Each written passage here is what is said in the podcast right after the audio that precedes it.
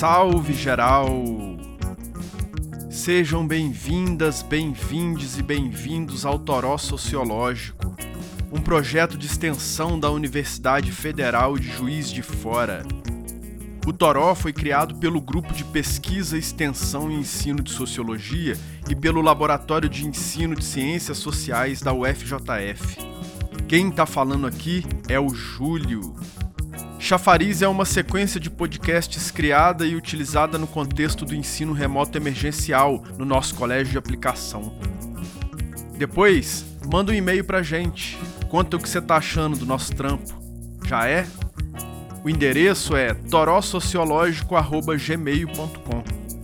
Então, bora se banhar no chafariz.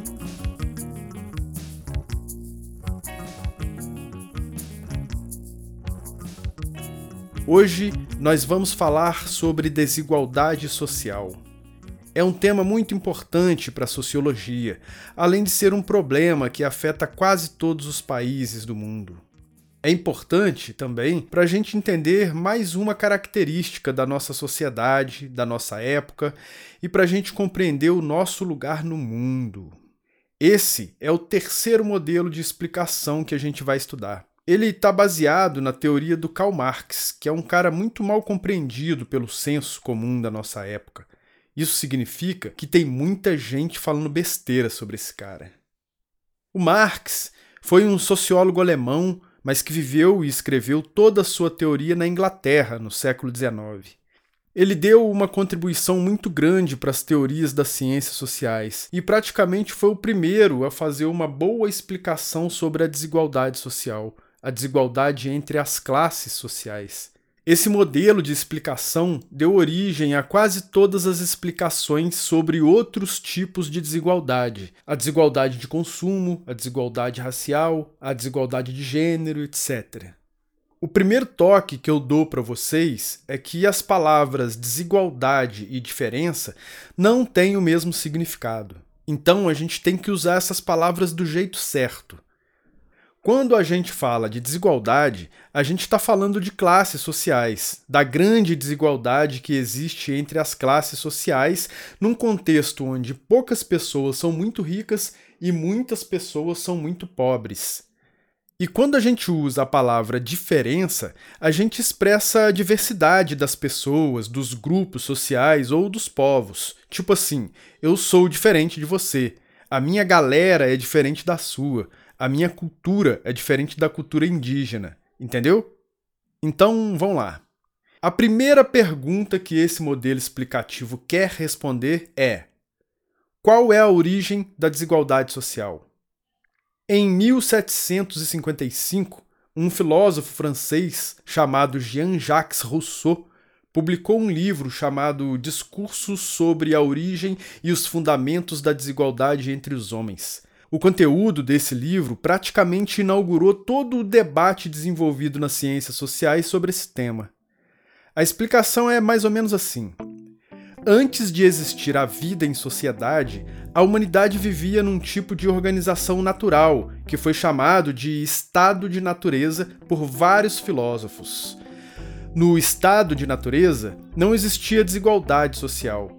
Todo mundo era igual, Cada pessoa vivia e sobrevivia sustentada pelo resultado do próprio esforço e do próprio trabalho. Cada pessoa era responsável pelo que ia comer, pelo que ia beber e pela forma de se proteger. A desigualdade social surgiu no momento em que uma pessoa, que era mais forte do que todas as outras, convenceu todo mundo que ela era a dona da terra, que a terra pertencia a ela. Através do uso da sua força, essa pessoa convenceu ou obrigou todas as outras a trabalhar para ela. Então, a partir daquele momento, tudo que era plantado e colhido dentro daquela terra passou a pertencer ao dono da terra. E o dono da terra passou a decidir quem comeria, quem não comeria e o quanto cada um poderia comer.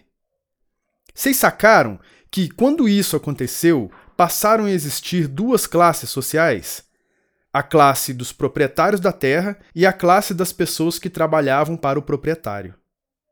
A partir da publicação desse livro do Rousseau, a noção de desigualdade foi desnaturalizada pela primeira vez. Todo mundo que escrevia sobre desigualdade começou a falar sobre propriedade privada dos meios de produção. O Marx foi um desses todo mundo. E o que são os meios de produção? São os meios de produção da riqueza social. É aquilo que gera riqueza social. No caso do exemplo lá do livro do Rousseau, é a terra. Numa sociedade industrial, é a fábrica. Os meios de produção são o conjunto de todos os meios de trabalho e objetos de trabalho. É tudo aquilo que cria a possibilidade da relação entre o ser humano e a natureza, a possibilidade da transformação da natureza para nossa sobrevivência. Esses meios de produção, que antes pertenciam a todas as pessoas que viviam no espaço, passam a pertencer a uma pessoa ou a um pequeno grupo de pessoas. E todo mundo em volta passa a trabalhar para esses proprietários dos meios de produção. E aí vem a segunda pergunta: Como a desigualdade é gerada pela propriedade privada dos meios de produção? papo reto, ela é gerada pelo lucro. Ao contrário do que muita gente pensa até hoje, o lucro não vem da venda de mercadoria. Ele nasce é da exploração da força de trabalho. Foca nesse exemplo. Pensa numa fábrica com 200 pessoas trabalhando na linha de produção. Cada trabalhador ali produz o equivalente a 10 mil reais por mês. Só que no final do mês, cada um recebe só mil reais em forma de salário. O lucro nasce da diferença entre o que um trabalhador produz e o que ele recebe. A parte que ele produz e não recebe vai para onde? Em grande parte, para o proprietário dos meios de produção. E aí ele fica muito rico. Faz as contas.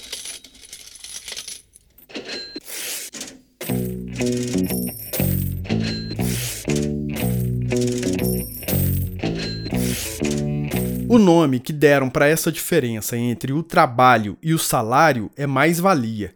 A exploração da mais-valia é o que gera o lucro. O lucro é o que gera desigualdade entre as classes sociais.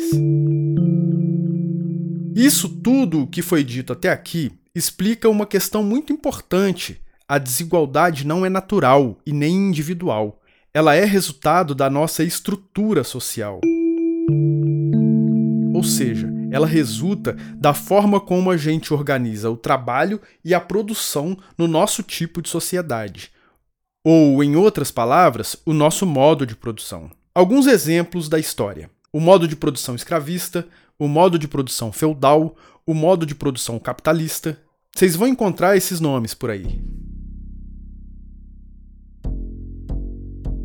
Quando a desigualdade é gerada, a relação entre as classes sociais passa a ser uma relação de dominação. A classe mais rica tem uma relação de dominação com a classe mais pobre.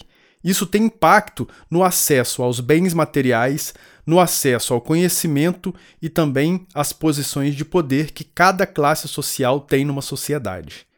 E aí vem a terceira pergunta: O que mantém a desigualdade social? Agora o papo não é tão reto. É assim: existe a realidade do jeito que ela é, e existe o que a gente pensa sobre ela, ou a forma como a gente enxerga ela. Isso que a gente enxerga é a nossa consciência coletiva, ou o nosso senso comum. A realidade do jeito que é é a estrutura. O que a gente pensa sobre ela é a superestrutura. Aqui, o prefixo super quer dizer sobre.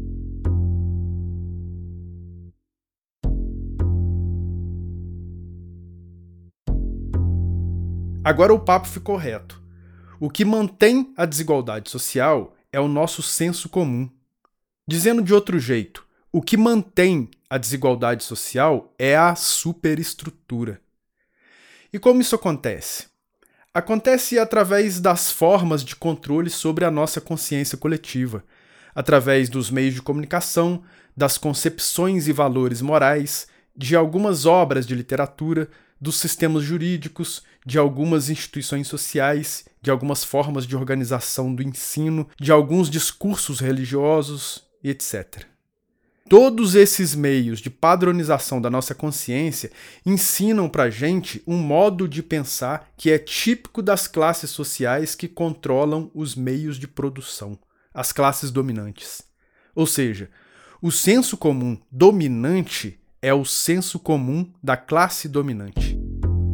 A forma de pensar da classe dominante está presente de uma maneira muito forte na superestrutura. Ela está presente nos discursos que motivam a gente a trabalhar sob qualquer circunstância injusta, no jeito como a gente culpa a pessoa que é pobre como se ela fosse a única responsável pela própria situação, no jeito como a gente associa pobreza e criminalidade.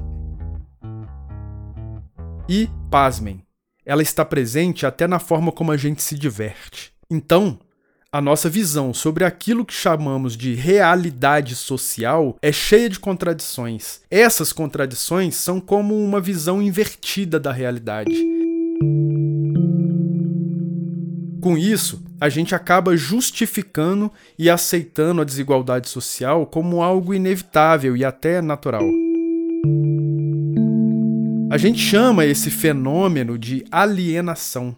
Alienação significa separação a nossa consciência coletiva está alienada ou separada da nossa condição material. A nossa maneira de ver a realidade está em contradição com a nossa posição dentro dessa realidade. E a gente nem percebe. E se a gente percebesse?